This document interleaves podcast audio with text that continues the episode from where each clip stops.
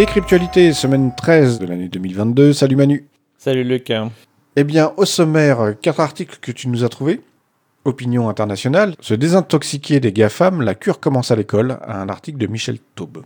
Article plutôt sympa, euh, j'ai beaucoup aimé, effectivement. Ils attaquent sur le fait, il faut apprendre à tout le monde tôt, et pendant l'éducation, euh, c'est le bon endroit et le bon moment pour s'en occuper. Mais euh, bah, ils se sont aussi pris par la main, ils ont essayé, ils ont installé du libre. Et euh, ils ont lancé quelques logiciels pour voir comment ça marchait. Ils ont l'air d'être plutôt contents, c'était pas mal. Voilà, avec une illustration absolument abominable. Là, on voit une classe mal dessinée, un logo Microsoft dégueulasse et des gens avec une seringue Linux. Je suis pas sûr que ce soit extrêmement convaincant. C'est du pixel art Euh, ou, ou quelque chose comme ça, c'est ce pas qu'ils ont dû trop. se dire à ce moment. voilà, en tout cas, le sujet est tout à fait pertinent. Rotec, activisme, Anonymous, pirate et activiste. Un article d'Hugo Bernard.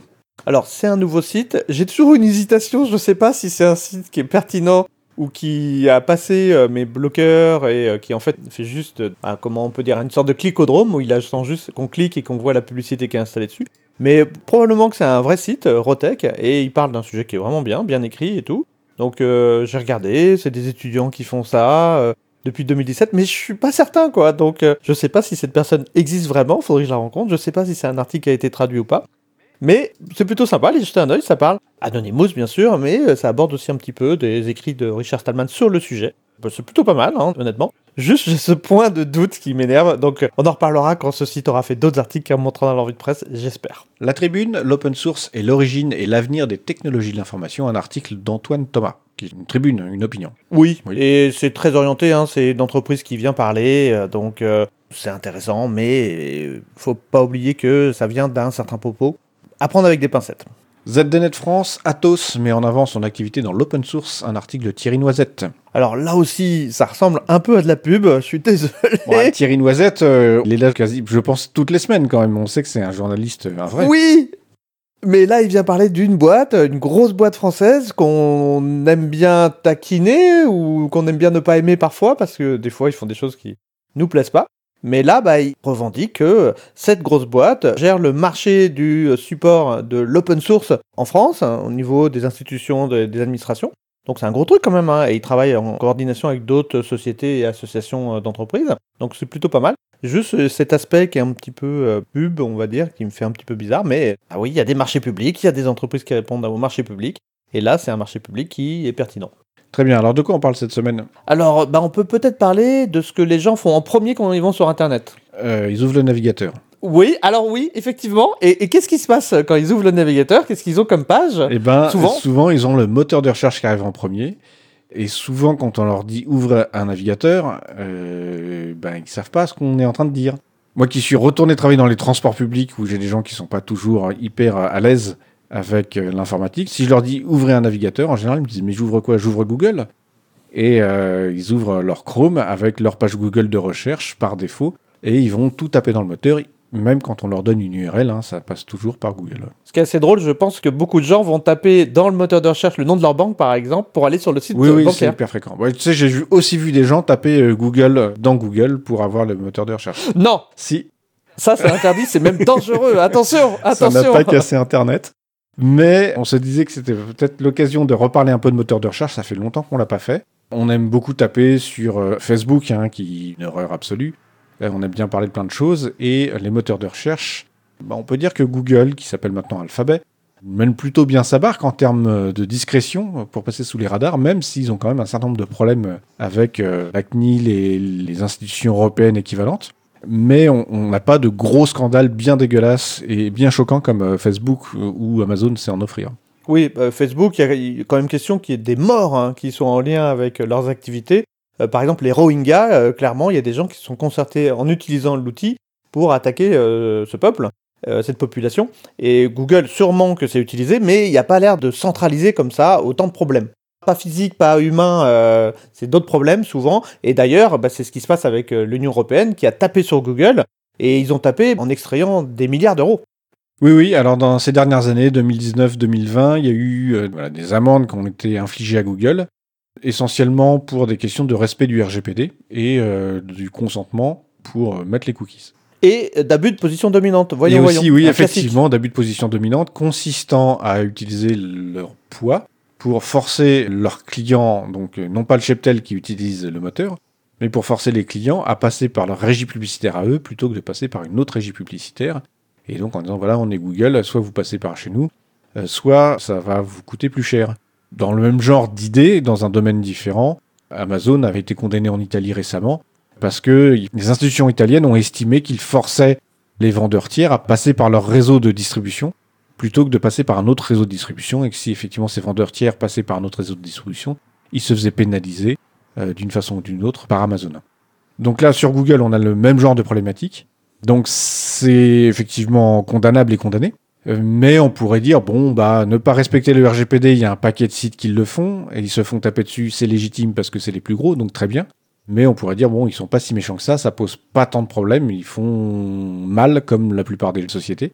L'abus de position dominante, c'est quand même tout de suite moins propre, mais on pourrait dire, oui, mais c'est un truc entre entreprises, c'est du business ça va pas euh, toucher le grand public. C'est la conséquence d'être les meilleurs sur cette branche-là et de trop être les meilleurs. C'est ça, ils sont victimes de leur succès, comme on dit. Voilà. voilà. C'est ça.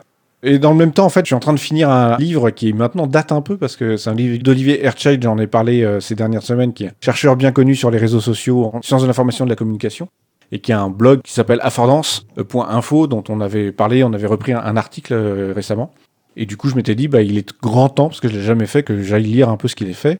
Et j'ai acheté un bouquin qui est un peu ancien, donc avec des articles qui datent de 2014 jusqu'à 2017 à peu près. Oui, et en informatique, c'est la préhistoire. C'est vrai, mais ça change mais quand même. Mais c'était hyper intéressant parce que c'était un peu, comme il parle de l'actualité de l'époque, c'est un peu un retour dans le passé euh, qui était vachement intéressant finalement. Et il remonte des trucs et, avec des choses qui restent pertinentes aujourd'hui. Et donc, lui, ce qu'il disait à l'époque, et je sais pas si c'est toujours le cas aujourd'hui, j'ai un peu regardé s'il faisait actuellement, mais euh, bon, il a l'air de moins parler de Google, mais il appelait à euh, ce qui est un index euh, qui soit un bien commun et qui soit public, qui soit voilà un truc poussé par tout le monde. Donc un index des sites web. C'est ça. Hein, en gros, le travail d'aller sur Internet pour aller fouiller à droite à gauche et dire bon bah pour tel mot clé, on va remonter tel et tel site. Ça devrait être un bien public, donc quelque chose qui soit travaillé ensemble et qu'on ne devrait pas être dépendant de société. Et il avait remonté plusieurs cas, donc il y a notamment cette idée que euh, Google rend un service qui est fonction du pays dans lequel on est, et euh, il va notamment euh, s'aligner sur le pouvoir et la législation du pays où il se trouve. Donc si la Chine lui demande d'enlever certaines choses, il enlève. Un des exemples qu'il donnait aussi, c'est que quand on cherchait, par exemple, nazi en Allemagne, on tombait sur des articles historiques, sur l'article Wikipédia avec l'histoire des nazis. Si on est aux États-Unis, il disait qu'à l'époque, on tombait sur le site du parti nazi américain. En même temps, ils ne font que suivre les pratiques recommandées, voire obligatoires. Tout à fait. On, sait qu'à une époque, ils faisaient des suggestions euh, qui étaient un peu antisémites. Euh, vous savez, quand vous commencez à taper votre recherche, euh, ils pouvaient vous aider à trouver quelque chose il y avait des choses un peu choquantes. Alors ça, c'était l'autre chose euh, qui était très intéressante, c'est qu'il disait qu'en fonction de la façon dont on formule les choses, en fonction du champ sémantique, donc chose qu'il disait à l'époque, c'est par exemple si on cherchait euh, pourquoi il y a l'antisémitisme, on arrivait sur des éléments plutôt historiques, d'explication, etc. Si on cherchait euh, y a-t-il trop de juifs en France, on tombait direct sur les sites d'extrême droite, etc. Je me suis amusé à essayer de refaire un peu l'expérience en trois minutes, hein, ça vaut rien du tout. mais effectivement, les résultats sont aujourd'hui beaucoup plus modérés et ça a l'air de mieux tourner. Je pense que c'est quelque chose qui marche bien sur YouTube. Euh, si on se fait un compte tout vierge là et qu'on commence à faire euh, quelques recherches, je pense qu'on tombe dans ces bulles de filtre assez rapidement et où il y a des éléments moins structurés au niveau des gens qui éditent du contenu. Hein. Sur le moteur de recherche, on va tomber facilement sur de la presse euh, qui est plus installée, etc. Ils savent vers quel genre de site orienter les recherches. Alors, ça reste compliqué. Hein. Google, on aime taper dessus. Ils ont des problématiques qui vont avec le service qu'ils fournissent. Bah, notamment, c'est des publicitaires. Et nous, nous ne sommes pas, comme tu disais, leurs clients, nous sommes des utilisateurs, nous sommes un cheptel, et derrière, ils vendent tous nos clics euh, à des publicitaires qui, eux, ont euh, bah, préempté des mots, ont installé des publicités euh, qui vont remonter. C'est compliqué, quoi. C'est des choses qui se mélangent mal. Oui, oui, effectivement. Et un truc très rigolo qu'il y a dans le bouquin euh, avait publié donc en, 2016, c'est que le 27 avril, il y a une conférence qui a été menée par les deux fondateurs de Google, donc Sergey Brin et Larry Page, et où à l'époque ils avaient renoncé définitivement à la régie publicitaire de leur moteur de recherche. Et ils citent l'article. Je vous invite à aller le lire, hein. chercher sur le blog affordance.info. c'est un moteur Google intégré. Ou un moteur de recherche. C'est ça. Ils utilisent, ils du Google. Euh, mais euh, article du 27 avril 2016, appendice A, le jour où Google a renoncé à sa stratégie publicitaire, Et il cite en fait l'intervention dans la conférence où les deux fondateurs de Google expliquent qu'un moteur de recherche euh, qui marche par la publicité, qui se finance par la publicité, ne peut pas être loyal. Euh, on peut pas lui faire confiance parce que nécessairement, il ira pousser de la pub et il ira pousser des trucs qui font gagner de l'argent. Et ça, c'est l'autre problématique, c'est que on a connu toutes les évolutions dans Google où ils ont mis d'abord les pubs sur le côté, puis après ils les ont mis en haut, et de telle sorte que la plupart des gens en fait ne comprennent pas que c'est de la publicité. Et il y a certains types d'articles. Il, donnait cet exemple des recherches sur les téléphones portables. Si on sort l'article qui correspond le plus à une recherche sur le téléphone portable, c'est un article qui parle du danger de téléphoner en conduisant. Et ça, c'est pas très vendeur. Et donc, du coup, si ton objectif c'est vendre de la pub, eh ben mettre cet article en premier, c'est pas très bon. Donc, tu vas être très rapidement tenté de mettre un article qui euh, va plutôt être euh, voilà euh, donner envie d'acheter des téléphones quoi. Et oui, et donc tu te retrouves à faire de la vente quoi. C'est ton site web qui permet de faire de moteur de recherche. Non, il va te diriger vers des sites de vente, il va euh, t'inciter à aller sur des sites qui veulent te recruter par exemple, Oui. plutôt que de t'orienter vers des sites qui veulent ton bien. Tout à fait. Et c'est quelque chose que j'avais en tête depuis euh, quelques temps maintenant. C'est que Google, c'est quasiment plus que de la publicité. Il y a plein de choses quand on cherche. euh, Alors ça va dépendre quand même des mots-clés.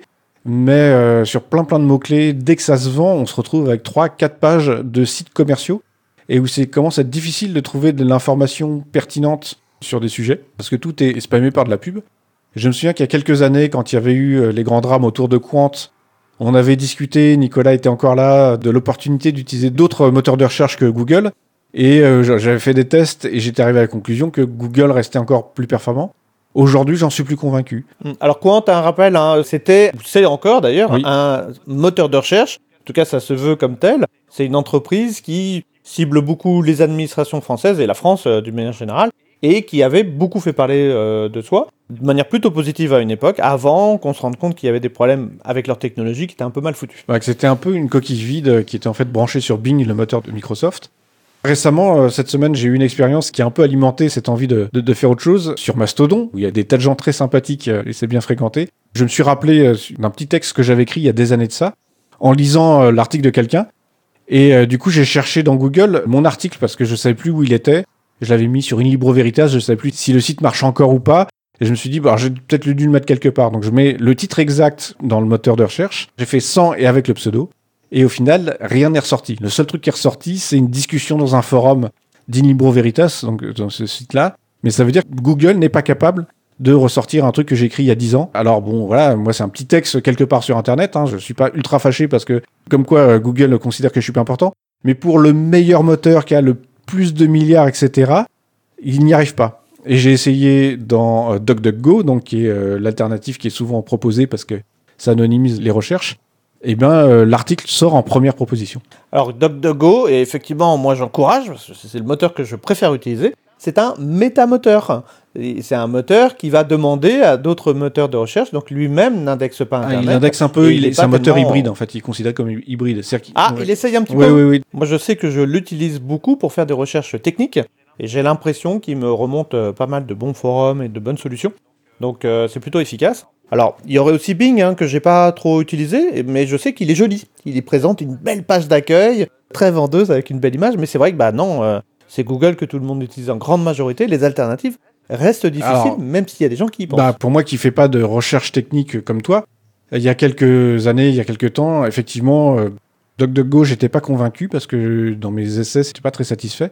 Aujourd'hui, c'est de moins en moins le cas et euh, sur tous les ordinateurs que j'utilise, il y en a certains où c'est DuckDuckGo qui est par défaut et au final, je n'ai pas changé le moteur parce que finalement, je m'y retrouve maintenant avec DuckDuckGo. Je pense que ça vaut le coup, euh, si vous êtes comme moi, euh, vous aviez eu euh, des expériences pas tout à fait satisfaisantes avec, je pense que le, monde change, à la fois côté de DuckDuckGo qui s'améliorait, mais aussi du côté de Google qui, à mon sens, c'est euh, à empirer euh, parce qu'ils sont là pour vendre de la pub.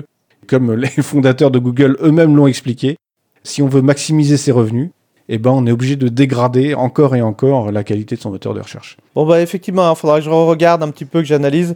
Mais t'as raison, euh, c'est peut-être pas ou plus, ou je sais pas, ou peut-être que je, simplement je me trompais, un, un méta-moteur. Donc il faudra que je regarde à, à nouveau. J'encourage, hein, s'il y a des gens qui veulent chercher, euh, faire des découvertes, des nouvelles créations, il y a peut-être moyen de faire un nouveau système de moteur de recherche libre, décentralisé.